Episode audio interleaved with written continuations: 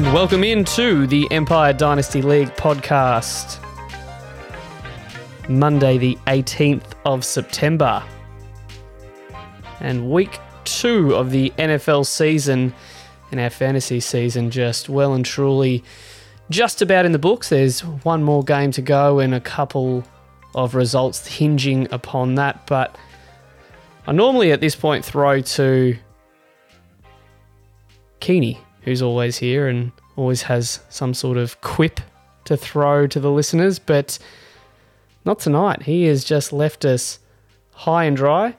So then I'd normally throw to Hod, but not tonight. He's, uh, well, let's just say the situation in the room that he uh, normally records the pod has suddenly changed drastically. So no longer can he use his study to record a pod because it's uh, currently filled with a new guest member's clothing and apparel and items. So we might have to uh, uh, might have to figure out from him. So I guess at this point we've got to figure out who our guest could be.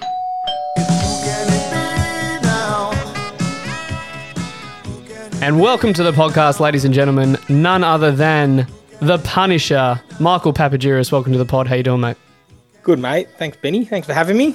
Just uh, before we get started, when you say that Hoddick's room has been taken over, is it uh, wedding dressing there or something? Or well, I don't know. The uh, I don't know if it's that far along. I think the uh, I think moving in is the first step. So welcome to. I I like to think of it as welcome to another listener to the pod. So Hod's just getting a a new roommate or someone to move in with him. His uh, lovely girlfriend there. So welcome to another person who just has to listen to the pod, I think, by default. So this is how we're slowly just building up our uh, listenership. But speaking of, another bit of congratulations, Papa, is in order.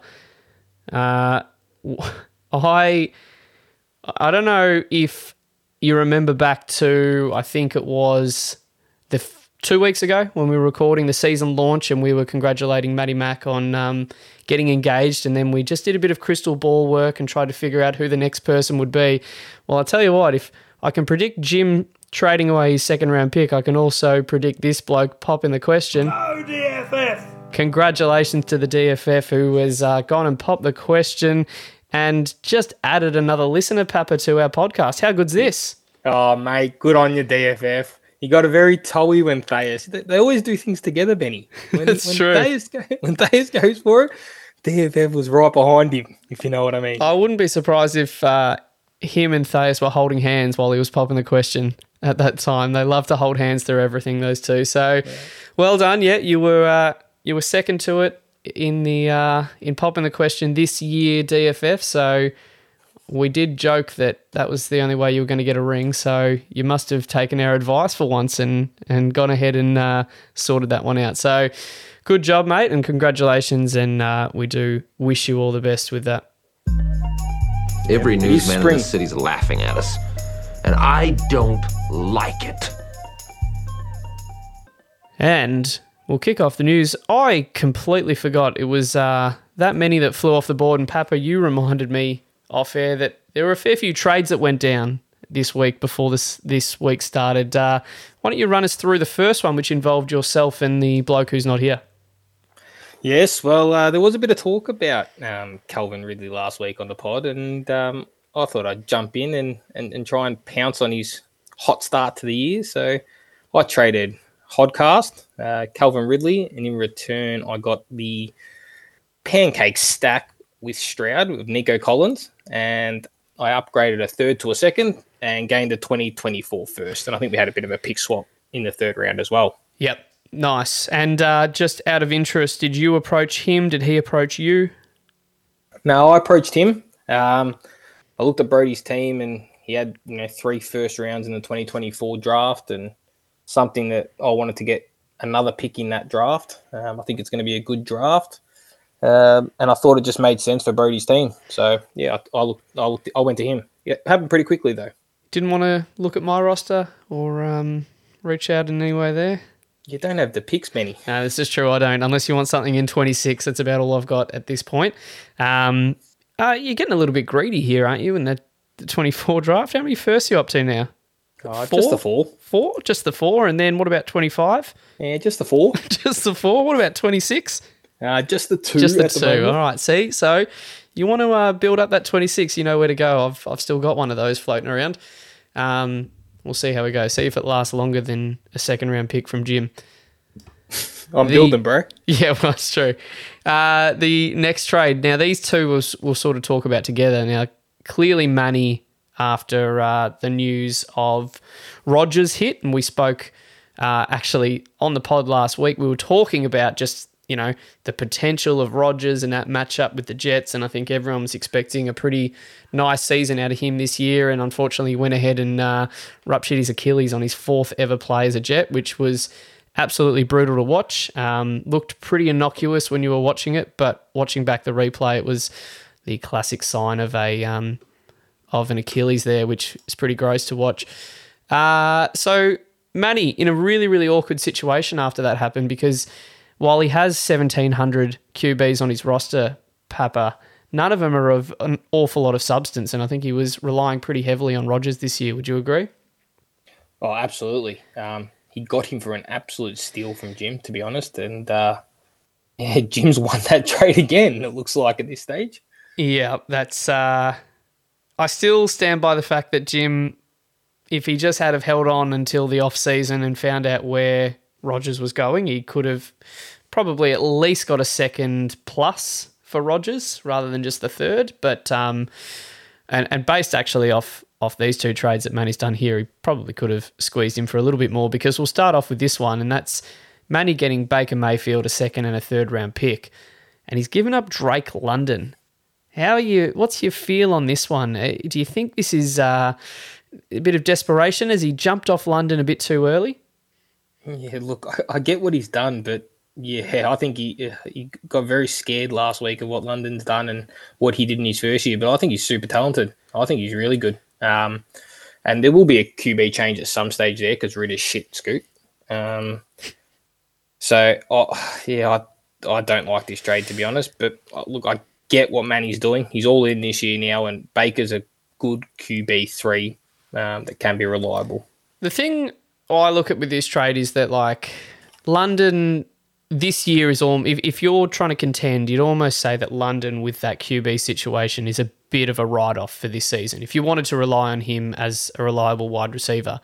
But Baker Mayfield, I kind of feel like only has value for this year, and then even at the end of this season, Tampa aren't tied to him. Um, he would have to do something pretty extraordinary to rejuvenate his career. I kind of see him having an okay year in Tampa and then competing somewhere for a job, um, but then ultimately ending up as a backup and waiting for a situation where he can step in off an injury. Yeah, absolutely. I'm I'm very much the same as that. He's got he's got all the weapons at but Baker this year, so he's got every opportunity. Godwin, Evans, um, you know, Brady could do it two years ago, so why can't Baker do it this year? Yeah. Um, I, look, stranger things have happened. Look at Geno Smith's situation. He everyone sort of had him written off, and Manny goes and gets him on the waiver wire. So Baker could rejuvenate. It's a fair fall from where he started. Um, I do think though that you know Atlanta potentially s- suck this year and then get someone decent to come in who instantly adds value to London there. But uh, it's it's a bit of a wait and see, and I reckon clearly Manny's got the intentions of winning this season because then he went ahead and made another trade for a QB and he got Deshaun Watson into the lineup, which is a pretty big uh, move here, which saw him giving Olave and a first round pick to Camo. How do you see that one compared to the Baker trade? Oh, look, Deshaun, when he's when he's on, he's a top five fantasy quarterback. But wow, I wouldn't be giving up Olave at this stage. He looks so good at the moment. Um, his value is skyrocketed. Um, I sort of get this one a bit more than the, the other one. I understand, you know, he's getting an elite quarterback, um, but geez, he's given up a lot, a lot to get Watson when he could have probably got a younger QB in. Yeah. I mean, the timeline of this one is that, you know, Watson clearly has at least four more years. I think that's how many more years left on his contract there. That was, or was it longer? Oh, maybe I should look that up. Yeah. It, it's a long guaranteed contract that they gave him. So he's got time on his side there. And but Olave is absolutely producing in uh, his rookie and second year. So that's a bit of a difference between the Baker one, who's got a shorter shelf life, and London hadn't really lived up to his talent just based on situation. So yeah, just interesting. Like uh, I think we'll go over it a bit later, but uh, Manny had Burrow and Wilson, and he's traded up for a bunch of picks, and now he's done a bit. So we might just at the very end uh, when we're looking at his team, just have a bit of a recap and see what the wash is on that. But we'll jump into injury news right now, and um, I'll start off with OBJ, and only because he's in my starting lineup this week, so it pissed me off to see that the bloke is just perpetually injured. Can this guy ever do anything without like? Can he sneeze and not break a rib? It's He's, uh, ridiculous. made of glass. He's absolutely made of glass. So might be the last time that OBJ ever makes it into my starting lineup ever. uh, ruled out in the second half with an ankle injury. Monty, uh, he was looking pretty good, and and the Lions clearly had a uh, plan for how they wanted to use him this season. So he went out with a thigh injury and didn't return. Got twisted up in a tackle. Didn't look great. Got stretched off. Um, yeah, so not promising signs there. Hopefully, it's just something that's a few weeks rather than you know up to a month or longer. Uh, this one sucked for Hod Richardson. Um, got a concussion on his second touchdown as he rushed in in the second quarter, and he still finished with a 17 and didn't play the rest of the game out. Like, talk about the upside of this guy. He looked good, Benny. He he looked so good. I was watching that game this morning, and Jesus, he yeah, accurate with his passes. He he threw one left-handed at one stage, and he just it was crazy. Um, he's a talented dude, and this is a bit of a shame for Hoddick. Yeah, so hopefully it's a um, hopefully it's only a maybe a one week if that for him, and it's nothing too serious. We don't want to get into sort of a situation like Tua where you know you have these repeated concussions in the same season. That would be disappointing. It might be interesting to see how they use him from a rushing standpoint after this. Um, whether they just want to preserve his health a little bit. I guess time will tell on that one. Davante Adams is another one who uh, it was after the game. He's being evaluated for concussion, so we'll watch this space. Waddle, he got another concussion like everyone else seemed to get. This was like a big hit over the middle in the last quarter when he was uh, trying to uh, go over in his four and a half catch line. He just stranded there on four catches, unfortunately. Uh, this was big. Did you see this one live? I didn't. No, I didn't. I was working, unfortunately. This was he got as he's coming to the ground, gets a helmet to the back of his head, and then basically goes headfirst into the ground. So it was almost that bang bang hit. So I I wouldn't be surprised if he misses, um, you know, potentially a couple of weeks after that. He did get up and walk walk off the field, but yeah, it didn't look good on the replay. And then uh, this one sucks as well. Saquon had a great game today. We'll talk about it with Jake's team, but uh, right in the dying moments of that fourth quarter, just got tangled up in a tackle and uh, went off with an ankle injury. So hopefully it's nothing too serious there. And this one, boy, did uh, did I wake up and scratch my head this morning with Akers being a healthy scratch. Coach's decision. What what's your feel on this one? Do you think this is a bit fishy? Oh, it's back to last year again. Um, you know, he wants out, they want out. They used him as much as they could last year. They didn't trade him in the off season, and now I thought he looked quite good last week. And you know, he's now out with the coach's decision, and they're looking to trade him again. Yeah, so yeah, I, I'm fascinated by this space. This is going back to what we were speaking about um, the other week with running backs. So they're not valued enough to pay, yet they're too valued to not just give up for nothing. So I don't know where the tipping point's going to be on this, but it's getting a bit messy, all these running back situations. And then you see these injuries like um, J.K. Dobbins, who's holding out and plays in and then gets the serious injury. And then Saquon's on the one year. If his ankle injury's bad, that's shit for his stock. And yeah, it's just, it's not fun to watch. And I hope it gets figured out sometime in the next few years. I've got a bit of a theory, Ben. Go. I've got an absolute theory. I reckon I've had a I've had a bit of an Instagram search on Sean McVay, and he's got a pretty good looking missus, mate. I reckon Akers is trying to do the old dirty, and he's been put in the doghouse. a bit of a Jared Goff situation, was it? Oh, a bit of a Zach Wilson, I think. Oh, all right. I like this theory. It's a good one there. Let's uh let's finish off with some league news. We'll talk about the eliminator pool. Um, not very creative this week. We had nine people pick Keeney to beat you, Papa. Uh, Get stuffed. I think yourself included in that mix. so clearly had the faith in yourself there. Uh, I think this could be a bit of an ongoing trend, uh, which is fair because you're pretty open about not wanting to score high this year. No, no, no, no. I score. I'm going to score decent, decent clip here, one ten or something. So, um, yeah, it's all right for the Punishers. We're building, bro. Oh, Jesus, you sound an awful lot like another league member. Uh, we had one person picking the OJ's legal team to defeat the executioners. They clearly just laughed in the face of the uh, executioner curse. And then we also, just hot off the press here, I've, I've added these ones not to the doc, but found out that we have one person on the Humdingers to win this week. So that's going to be uh, a first elimination, I reckon we could safely say. And then another one on the DFF to win. So we have got two eliminations, as we will find out in the uh, in the recaps here. I, I may as well reveal that's Hod taking himself, and that's Camo taking the DFF. I don't know. I think Camo maybe just got a bit frazzled by um, by the D's losing in back to back finals. And sorry to bring it up, Camo and Keeney, but he's just tried to go the reverse Moz by picking the DFF in the eliminator pool just to guarantee himself a win there. So, how are you feeling, Papa, about uh, having two eliminations already? Camo could literally beat the DFF by 100. I'm just looking through it at the moment. the projection is very close for that. He very well could. Uh, yeah, I, I think he clearly just didn't want to have to think too much about the eliminator pool. That almost seemed like a, a little mercy exit from Camo there. But oh well, you know, stranger things have happened. He was maybe trying to get the DFF on the one week he could win. Let's uh let's go into some reviews here. Let's move forward amicably. First of all, you're throwing too many big words at me. Okay, now because I don't understand them, I'm gonna take them as disrespect. Watch your mouth.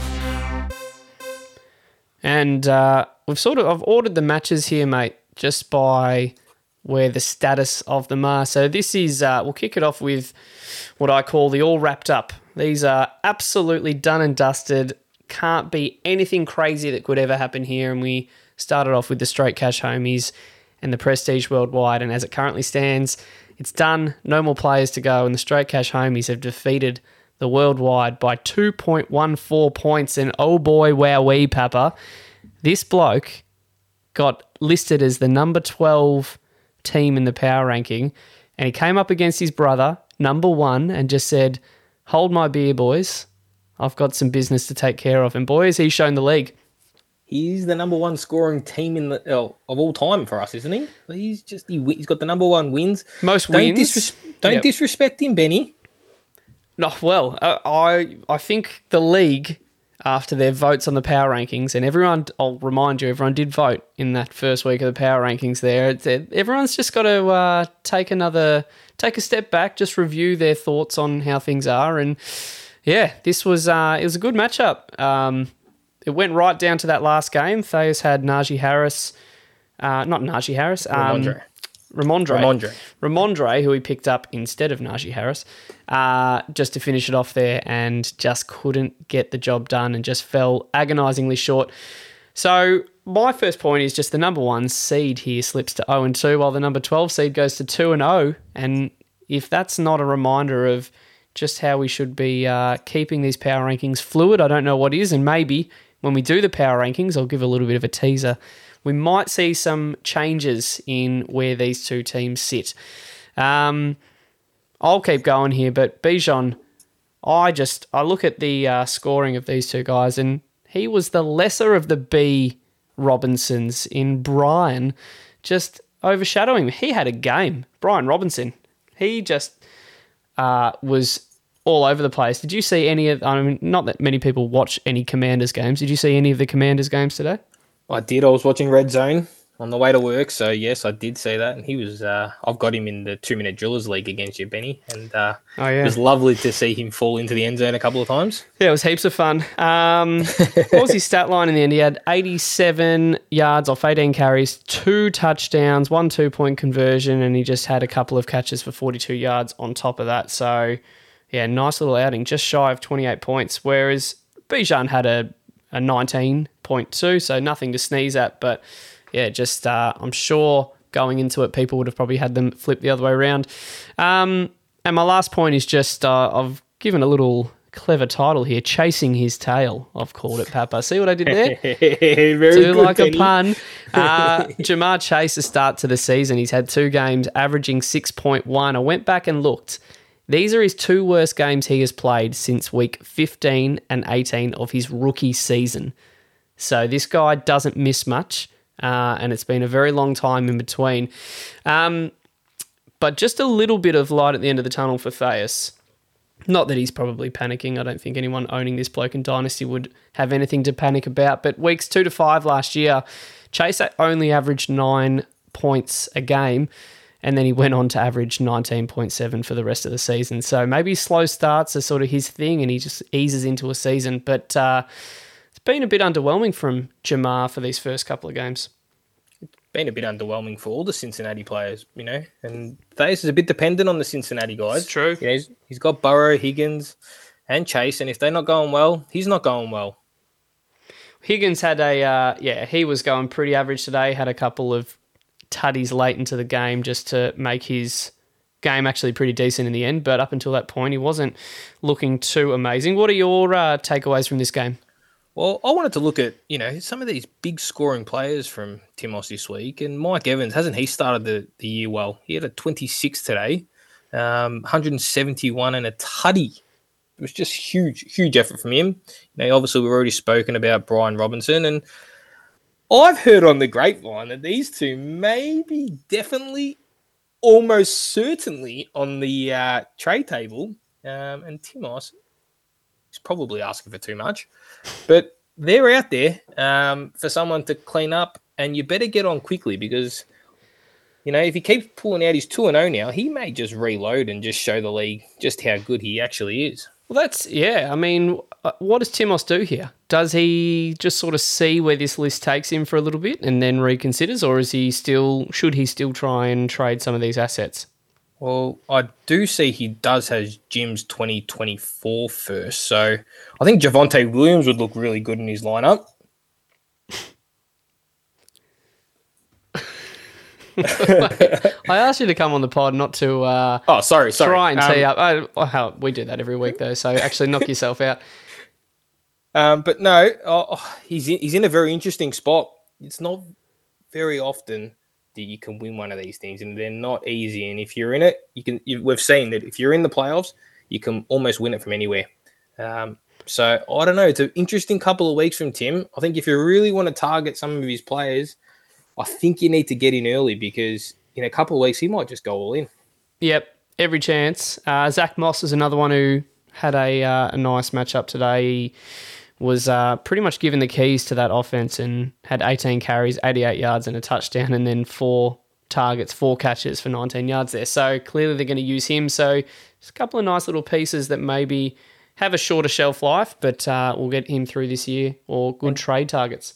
Yep, yep. And just the one I just wanted to mention, Timos held on to Jordan Love from the start, and hasn't he? Yeah, hasn't he shown a bit? He's had three touchdowns in both the first two games, and good on him.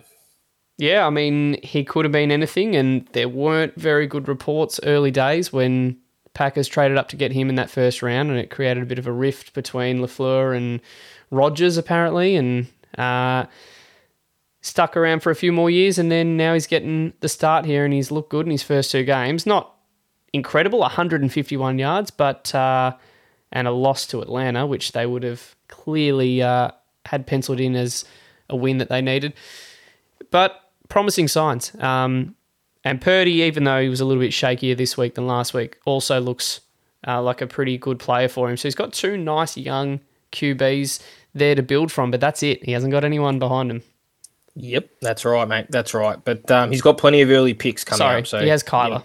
I shouldn't Oh, forget true. about that. But isn't it interesting that if Thayers, who recently acquired Tannehill off Timos, if he had played him over Burrow today, he would have won. Bullshit. I didn't Yep. even look at that. Tannehill had 21 points and Burrow only the 15, and he lost by two. Whew. It, uh, Unlucky. I don't know what world where you would be starting Tannehill over Burrow, but it would take a pretty bold claim. But how good's hindsight? Oh, if you listen to Scoot, there's always a world where. There's a world where. All right, let's move on. These are the uh, the matchups which we're calling the one percenters, and that's because sleepers got this down to a ninety nine percent to one team, one percent to the other. So they're still technically in the matchup here, and we'll start with the Bayside Executioners taking on OJ's legal team. And as it currently stands, the legal team hold a seven point lead, and Njoku still to play, uh, and Najee and Derek Carr. So just a few with that seven point lead. And uh, Scooter still, he has no players left for him. So he's down by seven, and Jake's got three players. So as it currently stands, I don't know. Jake, this is uh, it's your team. You do with it what you will, but based off how you went in the Empire Bowl last year, should you bench all three of these guys just in case collectively they pull out a negative eight and you lose the game? What do you think, Papa? Well, as someone that has Jake's pick in the 2024 draft, I agree. Bench everyone um, and go for it. Well, I don't. Uh, I don't see a world. Sorry, Scoot, in which uh, this one can pan out for you. And the fact that Sleeper gives this one percent just makes the uh, algorithm even more entertaining for me. Um, what are your thoughts, or what are your takeaways so far from this game? Well, I think Scoot has missed a big opportunity here. There is no way in hell. He got 42 points out of his quarterbacks today, and they could be two of the worst quarterback duo we have in this league. That's even with Manny's quarterbacks prior to trades. Jesus, the uh, you're not missing much. Uh, I actually had down that Ridder and Howell they looked all right today. I, I I didn't mind what they did. Now I agree that Ridder is he's on borrowed time. He's going to have to pull his finger out and do this most weeks to be relevant. I do think that Howell could, uh, yeah, could be relevant for the next year or two for the Commanders, and then depending on how he goes there. So anyway, like you said, combined, pulled out a decent score today, and they actually looked semi-competitive. He's going to need that. Uh, he's going to need that every single week from them. That's it. And I think the other one is Scoot's going to be sweating on Monty's um, Monty's health because getting carted off's never a good sign. And they did say knee at the start, but it, I think it, they've now downgraded a little bit to a thigh. But that's a big trade target. I know Scoot's been putting him on the trade table with everyone. Um, so that's that's a big one for Scoot. He'll be sweating on that one. Mm. No, not good. Um, what about Alexander Mattison? He's come in with the keys to that running back room there and has underwhelmed massively. Yeah, yeah. I, I hold the brakes on Mattison. I reckon. Um, Philly's run D is very, very good, um, and I believe Mattison's next four weeks are really, really positive. I think he's got the Bears. He's got, I've got it here. He's got the Chargers, he's got the Panthers, the Chiefs, the Bears, and then he gets to San Fran. Yeah, so that's So- a pretty good four weeks. I just just hold the brakes on them. You know, they're, they're a really good run D, Philly, um, and I think that had more to do with it. Yep. Uh, any other thoughts? Do you want me to jump in with some of mine? Yeah, go for yours. All right. I uh, I had here that Garrett Wilson. I don't know. I mean, you look at his stat line. If you didn't watch any of the game, you go, it's not a bad, not a bad week here from Garrett. He scored a fifteen point three. Uh, he scored fifty. He scored eighty seven percent of those points on one play. It was a sixty eight yard touchdown that he took to the house. Um, oh, and that was it. I think he had two catches for the whole game in the end. Eight targets, two catches. One of them was a 68 yard touchdown. So it's uh, it's worrying signs. I think he's an ultra talented player. The Jets have got to do something about QB. If they don't address QB in the next week or two, I'd be absolutely shocked. I agree, mate. Um, he's a, just a wasted talent having Zach Wilson there with Garrett Wilson and that defense. They've got to do something, or else this season is going to be a wasted season. The other thing, like, so they tried to, they tried to sort of game script for Wilson, for Zach Wilson, that is, in that don't don't do too much, keep the average depth of targets nice and low. You know, don't try and force things with this defense. That Dallas defense is unbelievable, and and he couldn't help himself. He still managed to throw three picks in the end. Uh, yeah, he was just trying to make. He was trying to play hero ball, trying to do more than I think he's capable of, and it's uh, it's another one that we've just watched crash and burn on the DFF roster there. Um, but the other one is just yeah, you can't you can't overlook OJ's legal team and just the bounce back from the champ champ here. He's got Cousins with a bounce back, Saquon, Gabe Davis, and then uh, all of them having massive weeks compared to how they started the season. And then Addison finally gets the call up onto the the starting lineup, and he doesn't disappoint, and he gets another tutty, seventy two yards. He's looking like a bloody good pick. Yeah, I think so. He looks he looks great. Look, he did. He still does look like a rookie in that he's making a few mistakes out there, but he'll get better and better as this year goes. I've, as I said, I've got him in the other in the other league, and you know if he keeps scoring touchdowns and long bomb touchdowns, Jake will be very happy. But I think the big one here is I'm looking through Jake's team, and everyone scored over ten, just ultra consistent, and that's why he's the champ. Champ. I fucking hate talking good about him. Then he has Rachaad White just with double digits on the bench, Raymond, Ertz. He's got some people there sitting in the wings that could come on and make an impact. So my point here with Jake's team is just he's high variance. You know, he had a few of those. Uh, he's everyone's played well for him this week, but I just think he's got some players on his roster that are are up and down. Gabe Davis being one of them, um, Derek Carr being one of them as well. Um, so it's an interesting position because you'll get you'll get enough wins if you've got a team that can shoot for the stars. But um, I guess this is why he's won two championships off a fair like a lower seeding because he just gets there and his high variance gets it done. So maybe he's uh, got the right model and we should all be copying that. I don't want to give him any more credit. Let's move on. San Diego Demons taking on the DFF, and this one has as we stand, and I think you alluded to, the Demons are up by 91 points and they've still got Olave to go. And they are playing Darnell Mooney, still to go on the DFF roster. Uh, there is also. No, he, he's already played, mate. Chicago played. He just scored a big Oh, whoops. He scored. Sorry. I thought zero many hadn't played yet. Well, what about Chris Brooks? He's still to play? Uh, and he, he scored a, a doughy as well, mate. Oh, shit. Okay. Well, fuck. This uh, this gets a bit awkward then. Well, uh, well, actually, I'm looking here. He still has Kenny Pickett. The guy with small hands. Could have just got you to do that one live rather than use the sound drop. Uh, how do you feel about Kenny Pickett? You still got the same opinions?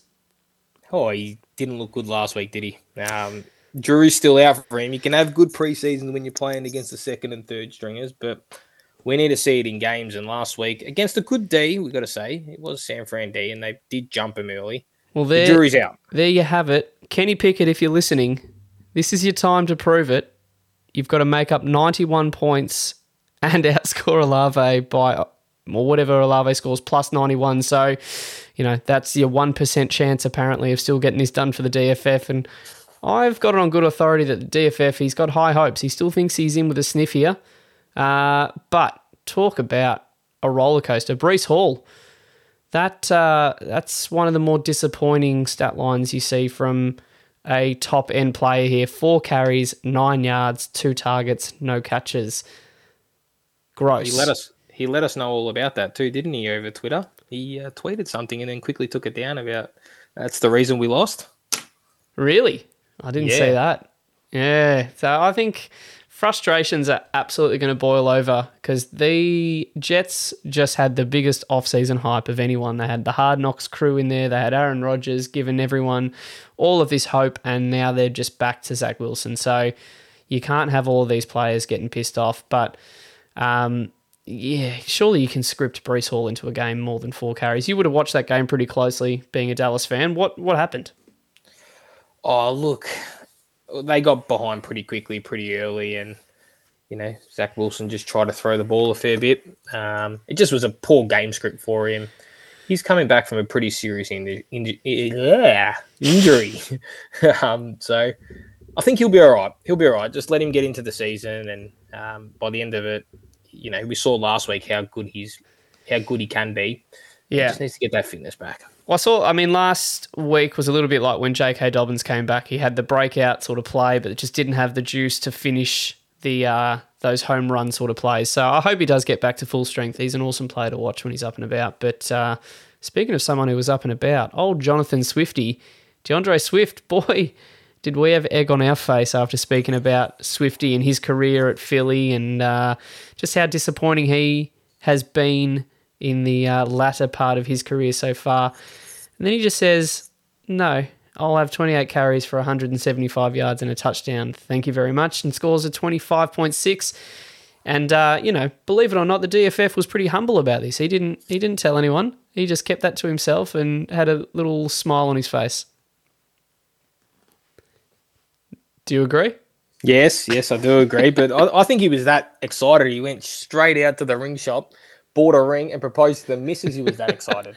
Is that up and about for a bit of Swifty action there, and then bounce back galore for the uh, for the Demons. He's had Russell Wilson, DJ Moore, your favourite, CeeDee Lamb, James Conner. They've all come back and had massive weeks this week, and a very very healthy score from uh, the Demons, who currently on 160 and could by projections go up to around that 170 mark there. So with Olave, I mean, he's really got the chance to get a 20 and be up to 180. So that's a huge score. Bit of a statement game from uh, the Demons if he can get it done. Any thoughts on this one? Yeah, that's that's a big big score from Camo. He's flexed his muscles. He said, "I'm the best in this worst division in world sport, um, and I don't really. I can just do whatever I like. Pressure's off, and he'll he'll cruise through this division the way it's going at the moment, and he's got a spot in the playoffs." Mm, well, and that's all it takes, and you just get there. And if you've got the ability to put up 160s plus, then that's all Camo needs to do is just uh, get everything to align at the right time there. And uh, yeah, so we really shouldn't spend any more time on a game that's already got 91 points between them. My only concern with Camo, just look through his team. Yeah, he gave away a quarterback. Just a bit, bit light on the quarterback. He is. He's gone in. Uh, well, it's interesting because we, we sort of covered his trades in the off season, and what he did was he had two QBs, and he did a lot. Almost gave up a little bit to make sure he had that third QB, and then this guy just can't help himself when the trade's dangled in front of him, and he's gone and traded out the QB to get Olave in there. So I'm I'm interested because you know that this is the guy that never sleeps. He's he's always going to be looking for a trade, but what has he got to give up to make a trade for a QB happen? And what sort sort of QB is he looking for to get that third QB? Is he looking for that older player that's maybe got one, maybe two years left in them, or does he try and go for a bit of a no name? What do you think his plan should be? Look, I think it's it's not that easy at this stage when you're a contender, and I've been I've been in that situation to try and get an older veteran QB, especially now that you know Manny's taken one. So it's generally these teams that are competing that have these older QBs as spare, um, and they don't want to give them up. One because they need them on their team for security, and two because they're giving it up to a competitor. So I'm not sure Camo will be able to go that way, but I think he's just going to sit tight.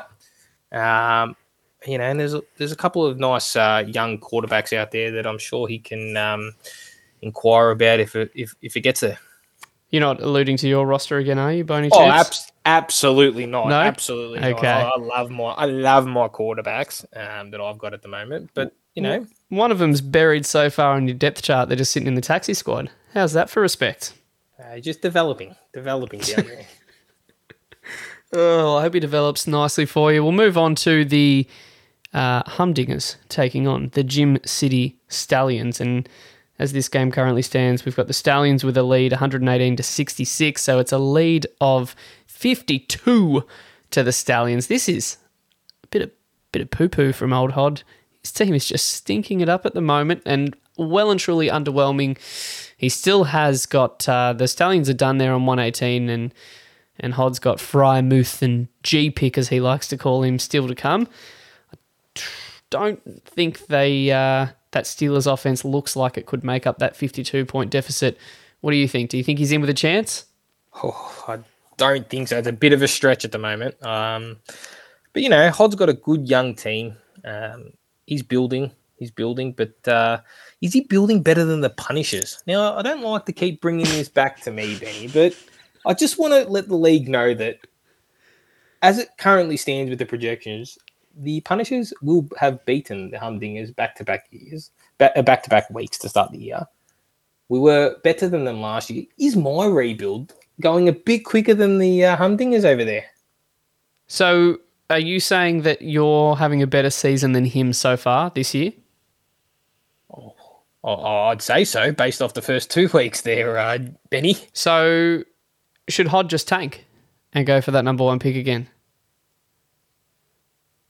Nah, that, that's not a that's not a great idea. Um, Okay. yeah, he's got too much talent on that list. Be careful, uh, be careful just putting your thoughts out onto the sound waves here, Papa, because he might have a rethink here. But surely, if uh, if Richardson doesn't get that concussion in the second quarter, this doesn't look as as gross as maybe what the the matchup is right now, and it was pretty disappointing. Um, like I said, he had two touchdowns, two rushing touchdowns in uh, the first quarter and a bit, and then had to go out with a concussion. So he uh, he's looking ultra talented, and that looks like a, a pick. As we said when he took him, it could have been anything. Um, and that upside is looking like it's going to pay off for that pick that he took there. In saying that, Benny, Richardson played a half and Daniel Jones played a half. Now, Daniel Jones pulled out a 30 and a half because Jim wanted to get rid of him at halftime. And Richardson played a half and he got 17. It's yeah, it's the tale of uh, two halves, if you will, here. So yeah, Jones was under. I think he was on 0.6 at halftime, if my memory serves me correctly. He had basically the amount of yards that made up two points, and he threw a pick um, in there as well. So, and then he just absolutely balled out for the second half there against a team that he really should have been playing like that for the whole game. Uh, I don't know why it took the second half for that to happen for the Giants, but I'd like to think that Richardson would have done better than a 0.5 or 6 in the second half. But you're right, you, you never know and you can't predict these things. Um, Jalen Hurts, nice for him to uh, look solid for Jim again. But I tell you what, when your QBs are scoring 30 and 25 and you put up 118 as your total team score, Jim, you've got to get your shit sorted out here. That is, that's a worrying sign. If you want to compete in this division, you're not, and you're going to get a win here, and you're going to put yourself up to one and one, which is good. You've got to get these wins on the board, but that's a bit worrying that your QBs are, are doing the right stuff for you. The re- and Tyler Lockett scored a 21 as well. So if you actually go Lockett and Jones, they combine for 52. Throw Hurts in there. That's uh, you're up to what 77 of your 118 points of three players. Gives you a bit of a picture of how the rest of his team went. Yep, yeah, but he does have. Look, he he was a bit hamstrung. He had Aaron Jones out this week. He had Kenny Gainwell out this week, and um, he might have found one in Tank Dell, um, who pulled out a 16 this week for him. And um, Jim's okay because when you got two good quarterbacks, you're gonna score. Um, and he does have two good quarterbacks that will score, and they're both rushing quarterbacks. And I, I, th- I think his um his floor is not too bad. It just maybe doesn't have the ceiling that some of the other teams have. Well, this, yeah, I mean, you'd like to think that this week is sort of around his floor, isn't it? He had his two QBs play well. He had one other player play a decent game, and you know, good on him because he he got Lockett in with the trade, and it's it's already looking like a nice little trade for him. And he got Daniel Jones in off you with a trade, and you know, he pulled the trigger very early on that one. The second his picks came into his account, and uh, that didn't look good in the first half, and the DFF might have gone a little bit early, claiming who the best QB in New York City was, but uh, it uh, it certainly made up for itself there. So the other thing I just got to point out, sorry mate, is uh, just Puka. What's he got to do to get off that taxi squad? No Puka love for the Dingers. What is going on there? This guy is having just historically the best first two games of any rookie ever. It's kind of remarkable. I guarantee he's coming off that taxi squad for Hoddick next week. He's in desperate times, and um, bring him in while Kupp's on IR, and he just looks good, doesn't he? He looks like a he looks like a good wide receiver in the NFL. Yeah, he's yeah he uh, yeah he's just he makes all the routes. He his catches are fantastic in traffic. Uh, they use him an awful lot. They clearly they like what he does, and Hod was very high on him, and and he clearly studied a bit of this guy um, because he wanted to get him into the the Dingers lineup here, but the tough love on the taxi squad it's got to end um, because he needs these points and not doing him any well on the taxi squad.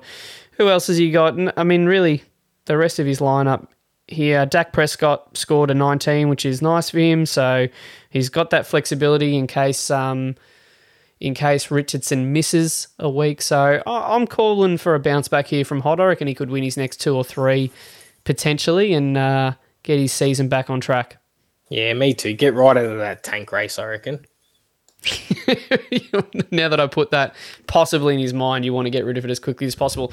The next uh, matchup here is what I'm calling. So you're telling me that j- there's a chance because there's a 4% chance currently as it stands, mate, for the Punishers to take down the Grouse. So let me run you through what that looks like. The Grouse are holding a 57 point lead and they are facing Kendre Miller, DJ Chark, Elijah Moore, and Bryce Young on your list.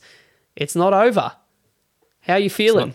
It's not over till the fat lady sings. I'm feeling like I might be taking nine people out of the eliminator this week. Could be a very quick eliminator race. It's uh I mean you're on 77, he's on 133. It's a bit of ground to make up in that 57. But he's done, mate. He you've just got to sit there and watch all those points tick over for you and watch your team just skyrocket to a win. Uh, are you giving yourself the 4% chance or do you think it's better than 4? Ooh, four's about right. but um, Bryce Young, he's due for a breakout game. Um, and why not week two? Um, start us off with a nice 40, I reckon. DJ Chark, a couple of tuddies. And we'll knock this uh, margin off uh, oh, Kendre Miller for a first game, first touchdown, and Elijah Moore, no Amari Cooper this week, it looks like. So, you know, there's there's there's a world where I could pull this off. There is. I mean, there's a world that you pull things off quite often. So that exists as it stands. It would also be a nice little touch there for Bryce Young just to take down the Saints, just for extra salt in the wounds for Keeney there, watching his uh, lead start to evaporate. But the fact that you've got the stack, um, anything can happen with a stack and could be very exciting. Yeah. One look. One thing I do look at when I look through Keeney's team here. Jeez, he's stacked. Does a very good team, and um, McCaffrey's just such a fun player. Yeah. He just he just scores. Like I, I'd love to have him on my team. Um, he reminds me a lot of when I had Kelce. Yeah, it's just a, just a fun player to have on your team because they're always involved and oh, and then he's got players such as uh, Hollywood Brown on his bench. You know Drake London, who he just picked up. Marvin Mims, young guy that had a bit of a breakout game. So yeah, he's got Ekeler um, on his bench. He's he's bloody stacked. Mm-hmm. Well, this is my question for you because the strength of this guy's team was his running back room, and he had very good wide receivers, but his running backs were just on another level. But has it started to shift a bit because Jonathan Taylor, he's just holding out. He's on the pup list. There's a, all that weird stuff going on there. Dobbins does uh, a horrible injury. He's out for the season. Obviously, Ekeler's got his injury that he's uh, starting with. Dalvin Cook in that jet situation just looks just gross, and I don't want any part really of a Jets offensive player at this stage until they figure their shit out. So then you flick it now to um, he's got Rashaad Penny and Josh Kelley starting. Now CMC's being CMC, so that's good. But then you look at his wide receiver room. He's got Godwin, he's got Davante Adams, he's got Keenan Allen. They've both started the season very, very nicely. And then, as you said, on his bench, he's got Hollywood Brown, great game today, 54 yards and a touchdown. Drake London, 67 yards and a touchdown. And Mims with uh, 113 yards and a touchdown. That's just becoming one of the strengths of his team. Yeah, absolutely. Um, you missed one there, but Benny. There's a there's a guy that Keeney picked up about three weeks ago off the waiver wire, and boy, God, when he picked him up, he texted me straight away and said, "I am playing chess while everyone else is playing checkers," and it's Joshua Dobbs. Um, He picked him up for nothing off the waiver wire, and I know Keeney is very, very happy with himself with that pickup. He absolutely is. And that guy looked like a first round pick at the start of that game, just running, uh, just, you know, no receivers open, just took it to the house for like a 40 yard touchdown against the Giants. He ended up with 228 yards, a touchdown, three carries, 41 yards, and a touchdown there. So 25 points. Not bad. Actually, was his best uh, scoring QB over Herbert. How good's that? When uh, Dobbs is outscoring Herbert. I also missed Stefon Diggs in his wide receiver lineup. So there you go. Another bloke who's just ridiculous. Um, yeah, look, I just, my last point for this match is that just everything's going to plan for the Punishers. You, you've got a plan. You're executing your plan. You've just added another first round pick to that plan there, and you've just really spread those first round picks over the next three years. Um, But surely part of your plan that you'd like to be going a little bit better is Fields. He needs to lift just that little bit in how he started this season, wouldn't you say? Yeah, yeah, you're not wrong there, mate. He hasn't looked great this year. Um, but my take is that they just need to let him go. Like he had two carries, I think, today, two or three carries. Like that's not what he did after week six last week. Don't know what the coaching staff's doing. Last week it was dink and dunks, dink and dunks. Let the guy air it out. Let the guy use his legs.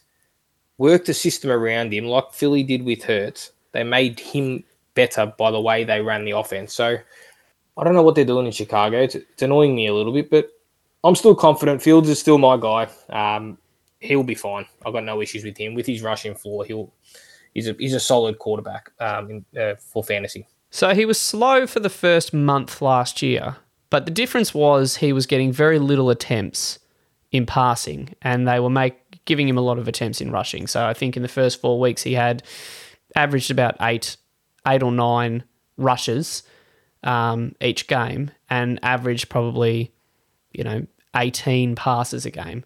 So then they started to open things up a little bit and just let him cook, and he had a fantastic season after that. You know, he went from week six to what was it, fifteen? He was a QB one every week uh, there, so just ridiculously good. So he's got the ability to turn around, but the difference here is he started the season, like you said, with very little carries and a shitload of passing. You know, 37 attempts in his first week, 29 this week.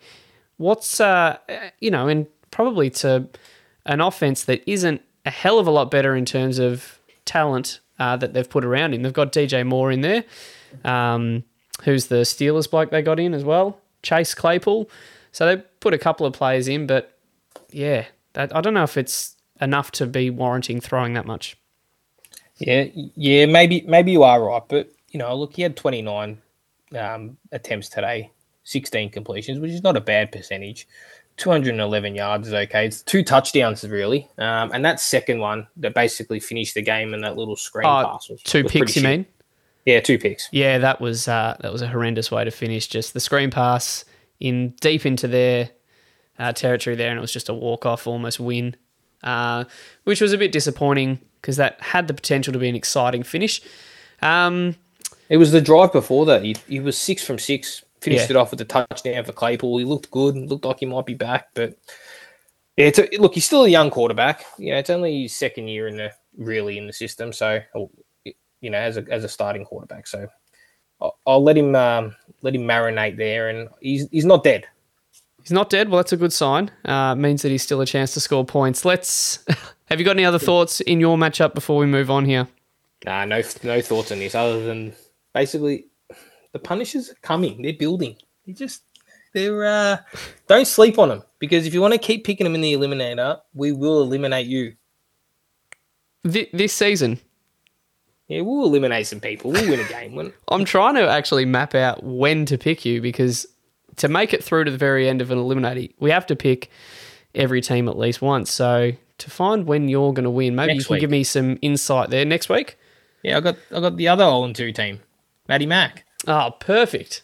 What I'll uh, what could go wrong? Well, this last matchup, we we put this in a bracket that we've named, Absolute coin cost. and this is an absolute toin coss, mate. This is the Park City Lions. You like that one? yeah, it's a good one. the Park City Lions with 135 taking on the Johnny Unitas haircuts who are on 113, but there are still some players to play. And the Lions have got the 22 point lead, but they still have Nick Chubb, still got uh, Chubby still to go. But Manny's still got Jamaal Williams, Miles Sanders, and his newly acquired Deshaun Watson. And wouldn't that be a way to just enamor yourself with the fan base of the sensible haircuts if you just got brought into the building and uh, come from behind victory to to have your first start on the haircuts? What do you? How do you see this one playing out? Because it's got it forty-seven percent, fifty-three percent. Oh, sorry, I'm a bit shocked here. Did you say you're up by 22 with a big chub, and then you're coming from behind on that on Manny? Well, he's the one coming from behind. Uh, I've got the I've got the chub. Yeah, you'd love that, wouldn't you? Come on, back to it. Sorry. Uh, what was the question? what do you think's going to happen in this game? Oh, it's going to come down to the wire. But look, I'm of the belief, and I'm always like this: points on the board. You've got Chubb, who's one of the best running backs. I think you might hang on here, Benny, but it's, it's definitely going to go down to the wire. I'd be putting my money on you. Hmm. Well, yeah, I, I'm always the pessimist, and I'll always sit there and just think that if Sleeper's got those points there for him, he's every chance to do it. And you know what, game script wise, if Chubb does have a big game, you'd like to think that that would impact on Watson's game, and vice versa. If Watson's starting to cook a bit passing the ball, maybe Chubb doesn't get those looks in at the uh, goal line carries, and Deshaun just takes a few of them off him. So they're going to be fascinating when uh, when the Browns get into the end zone, or not the end zone, the uh, the red zone, I should say. It's going to be fascinating to watch what plays are actually drawn up here. So Manny and I will be watching very, very closely, and any play action, I'm going to be holding my breath, and he's going to be holding his breath, and it will be uh, an interesting one to watch. The one that will probably it'll probably go down to the wire, and then Jamaal Williams will have a stupid like four touchdown, six yard game or something, and just absolutely piss me off. So that's the pessimist in me coming out.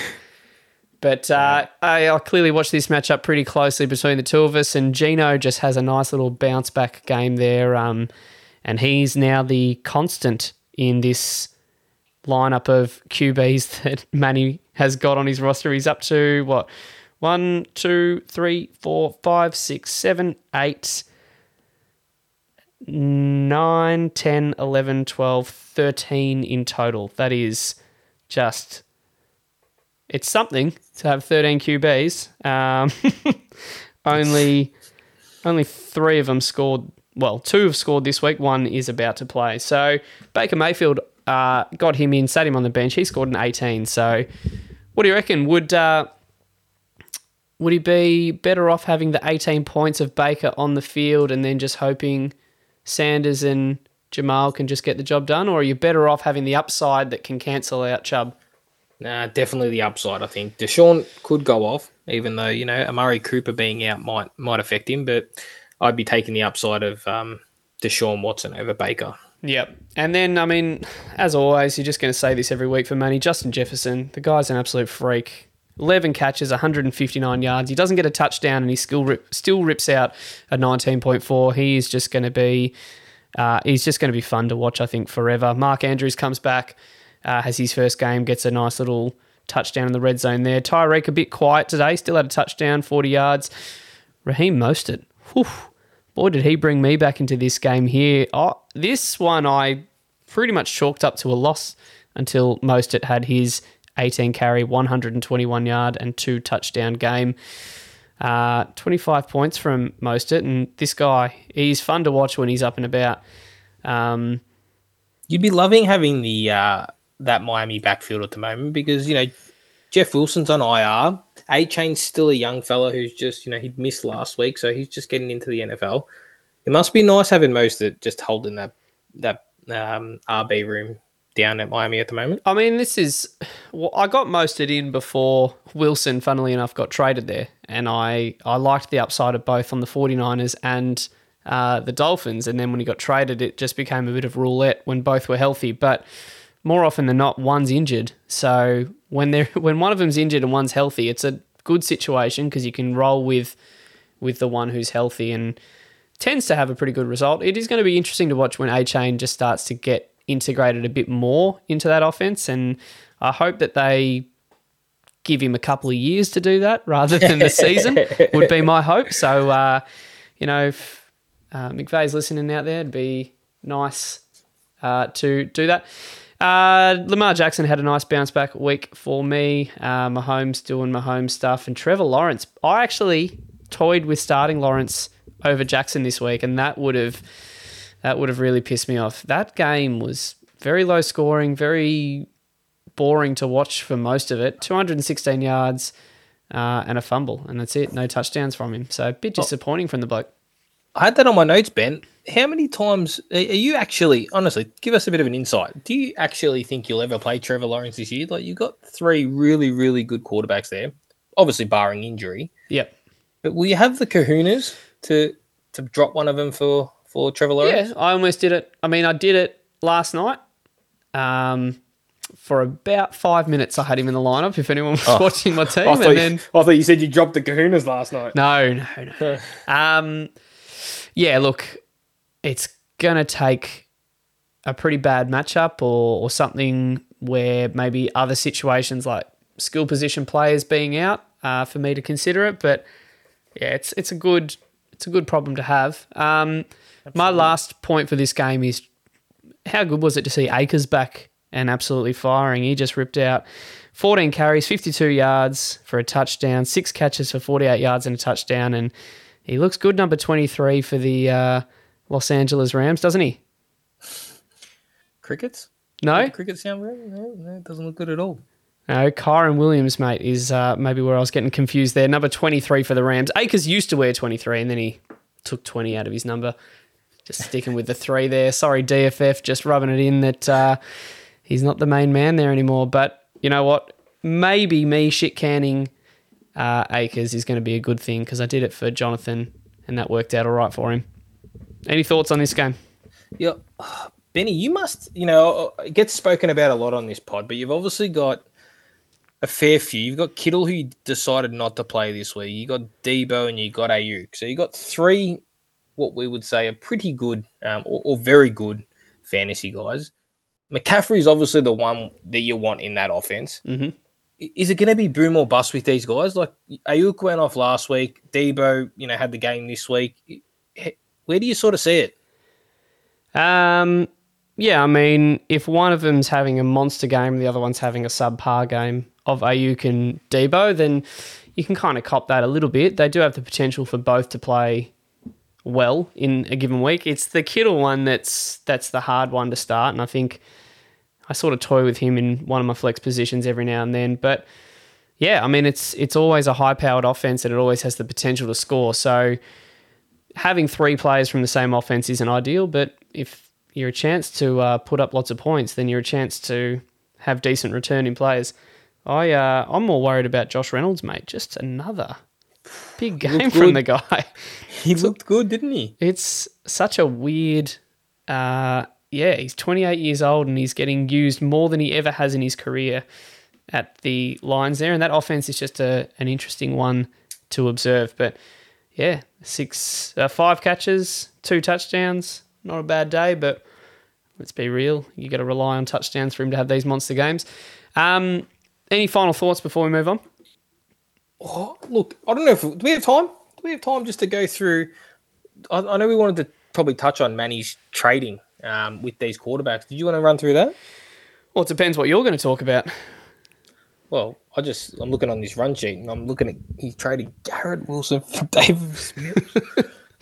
We did. Uh, we did just sort of off air, just talk about Manny's QB situation because it all kind of goes back to he had Burrow and he had Wilson, a really good starting uh, combo there, and he traded him away and and was on the podcast. You know when he traded him away, talking about how uh, how much ahead of the curve he was, and he was just accruing those draft picks, a bit like what you're doing. Um, but it's just interesting now to see how he's gone ahead and got QBs back in, and he almost got away with one with Rodgers, and and that didn't work out from a health standpoint. The Garrett Wilson one for Davis Mills, I find just very very interesting. A very, uh, I think it was later in the first round he managed to get Garrett Wilson. I think he got him sort of around pick nine or ten or somewhere around there. But uh, yeah, trading for Davis Mills, who was such an unknown and really didn't have much upside outside one or two years. So you could see that he was just trying to to throw something at the wall and see what sticks. And I've just gone through and I've I've taken the picks that he got for Burrow and Wilson and I've turned them into the players that they've become. So let's just see here. So Burrow, he gets uh, Keeney's 23rd, which was Dalton Kincaid, and he gets his own. He got his own 23 third, sorry, first, I should say, back, which was Will Levis. Uh, and then he had your 22nd first in that trade, and he got Drake London. So it's Burrow turned into Kincaid, Will Levis, and Drake London. And Russell Wilson turned into Skyy Moore, Olave, and Malik Willis. And he's got ahead now and flipped London and Olave for um, Baker Mayfield and Deshaun Watson. So I guess you could say he got Burrow and Wilson for Deshaun and Baker plus Skyy Moore, Malik Willis, Will Levis, and Kincaid. Was it worth it? The Wilson one, definitely, because he hasn't done much since he did that trade. I think that, you know, getting Wilson for Olave, I'd almost have done that in hindsight. Um, but oh, the Burrow for Kincaid, Levis, and London, it's a tough one, isn't it? Burrow's a star quarterback in this league, and they're hard to come by. Not to say the other guys won't be, you know, London could be, Kincaid could be. Jake think- can let us know about Will Levis. I think timing wise as well, just from memory, when he got rid of Burrow, Burrow wasn't at his absolute peak. I think he went on and, and became even more valuable after the trade, whereas Wilson dipped dramatically in value. So it's almost a bit of a wash there in terms of selling high, selling low.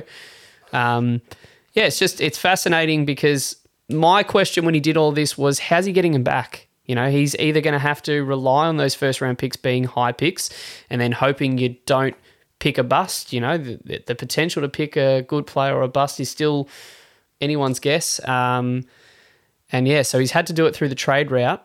Uh, because his team's so competitive, he got in so many talented players, he couldn't really keep his picks towards the lower end, and he was relying on other people's picks. So it's a it's an interesting exercise to see how it's all panned out. And what I will say is, you know, you can look always at these trades in hindsight. At the end of the day, you're going to win some trades, you're going to lose some trades. It swings and roundabouts. I give Manny all the credit because he actually went out and made these trades. He made these bold moves and gave it a go. Um, you know, good on him. Yeah, it makes it uh, far more fascinating for us to watch, and it is always far more fun when you're trading. So maybe DFF take a note there. Let's get on to the power rankings. That's the power of love. That's the power of love. And we've had to bring the power rankings back here this week because, boy, have they been contentious since we uh, rolled out everyone's thoughts. I'll remind you, everyone's thoughts a few weeks ago, and uh, people aren't happy with how things have panned out after two weeks. So let's see, uh, Papa, how the first two weeks have mixed things up a bit and how. Hopefully, we've got them a little bit more settled than what they were a couple of weeks ago. Why don't you kick us off with the first, uh, go the first half? Are we, we're starting at 12 there, Benny? Start at 12. Yeah, let's build the suspense. All right. 12 is an interesting one. I don't think this uh, chap will be too happy. Um, he's 0 2 now. The Punishers have outscored him twice. So that's why he's number 12. It's the Humdingers. Oof, down two spots. Yes, and quite deserving. No, down five spots, wasn't he? He was at number seven. Yeah, that's five spots, mate. Yeah, I can't count. uh, at 11, it's uh, yours truly, the Punishers, who are just building. You know, we were happy to be down there, just out of the way, but we'll move on quickly. Number 10, the recently engaged DFF, who's also 0 2. He hasn't moved. He was uh, 10th on the chart as well. Yeah. Number 9 was the is the Bayside Executioners, who's also 0 2 with two horrible quarterbacks. two, but but still higher than you with the horrible QBs. Yeah, but no picks. So to catch 22 for him. He's in no man's land. So so as of just this year, he's a little bit better. But if this was built off, you know, future picks and things too, you'd have yourself higher. Oh, absolutely. Okay. All right, hang in there, Scoot. Um, number eight now. This one hurts because he's my man. You know, Jalen He Hurts. made, he made a he made a final last year, and we can't be too disrespectful to him. It's the Jim City Stallions at a one and one record. Sorry, Jim. Love you, mate. And uh, I'll finish us off with a big jumper, and he'll be a lot happier. He might he might have a little chub, but it's the straight cash homies who are two and zero, um, who have gone from twelve in the power rankings to number seven. So he's just jumped five spots there, just done a straight swap with Hod. Pretty much is how that looks, and the rest all stayed in the same spot from our last power ranking. So, um, yeah, we'll we'll see if the rest of the league agrees. Now, we'll remind everyone this is the league's thoughts. We did another poll, and uh, everyone wrote in and shared what their thoughts of the power rankings were. So we've culminated all of those findings here and put it all together, and that leaves us with the number six spot here, and this bloke sees himself down one spot from the previous power rankings, from five down to six with a one and one record. That's the OJ's legal team. Old champ champ, just sitting probably where he wants to be in that sixth spot. I don't uh, don't think he wants a bit of notoriety. I think he likes to just sort of go under the radar. Number five. Now this could be uh, controversial. They're No, it's not. from rank 12 through to rank 9 are all 0 and 2. And that's fair enough. This bloke's 0 and 2 and he's sitting in the fifth spot. How does that work? He's gone down four spots from the number one, and that's the prestige worldwide. Not off to a great start from his list, and it is a talented list that he's got there, but he'd want uh, some players to start turning things around here to jump back up those power rankings.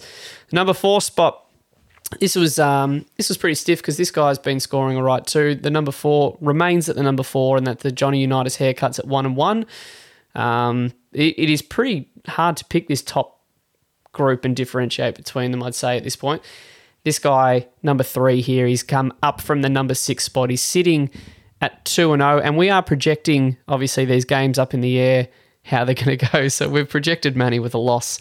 Sorry, Manny, even though you're ahead technically on the uh, on the percentages there, Papa. Manny, he made me do it. He made me do it. I said, let's just leave it. He could get you. But Ben goes, no, I've got this in the bag. Look, when the other two hosts aren't here, the power's just gone to my head. Uh, and Papa's a guest here on the podcast, and I said, You don't get an opinion, mate. It's what I say goes, and, and that's why you're chalked up to a loss for this week. So that surely won't bite me in the ass from a karma standpoint. But uh, the San Diego Demons just ripping out a monster score this week. It's going to put them 2 0. They've jumped up three spots there to that number three spot. And uh, number two, they've moved up a spot, number two. They're going to be 2 and 0 once this week's done, and that's the Grouse sitting at number two, moved up from number three. So, a lot to be happy about there for the Grouse, and uh, that means the Park City Lions just sitting there at number one, 2 and 0. Clearly, they're going to be 2 and 0, moved up from the number two spot. What do you think, Papa? They, did the league get this right? Well, I was overruled because I had in my rankings that I put through, I had the grouse. I had the grouse at one. I think the rest of the league might have had the grouse at one. I reckon there might have been some hanky panky going on by Ben, and he might have been adjusting some um, some stuff to put himself at one there. But you know, you, you're looking good, Ben. You're looking good. Um, you know, you've got the Park, Park City Lions who look like they're going to run away with that division. The Grouse who look like they're going to run away with the division, and the San Diego Demons um, who are looking like they're just going to storm through their division. So, no, I think they're about right. And there you have it. About right is all we strive for here on this podcast. That's uh, that's high praise for a podcast like this. I don't know if you can sit there and say that I'm going to run away with that division when I genuinely could be one and one to their haircuts, who are every chance with all the players that they have on their roster to uh, well and truly compete. So it's going to be interesting to watch. I hope that uh, it'd be nice if I can get this win over him. That would give me a nice little buffer between him, but his list is building and it's uh, it's got me a little bit nervous. But I want to just finish Papa by saying thank you for coming on the pod. This is unprecedented that 66% of the hosts just couldn't make the Monday night consistent time slot work. But you know what we say this year is there is no person greater than the podcast. The podcast is always going to record on a Monday night. So Papa just stepped in and oh boy, did you do a bang up job, mate. Thanks for coming on. Uh, thanks for having me. Um, and uh, congratulations again to the DFF. Um, we've obviously got another pod listener, so that's great to hear. And um, about time you got on that knee, knee, Stefan. I thought you were, we were going to wrap it up. That's usually what uh, Hodcast Well, does, but oh, that's oh. okay. All right, Papcast over and out. nice and original as well. All right. Thanks for tuning in, everyone. We'll uh, listen in for the carousel of hosts next week. Cheers, mate. Thanks, mate.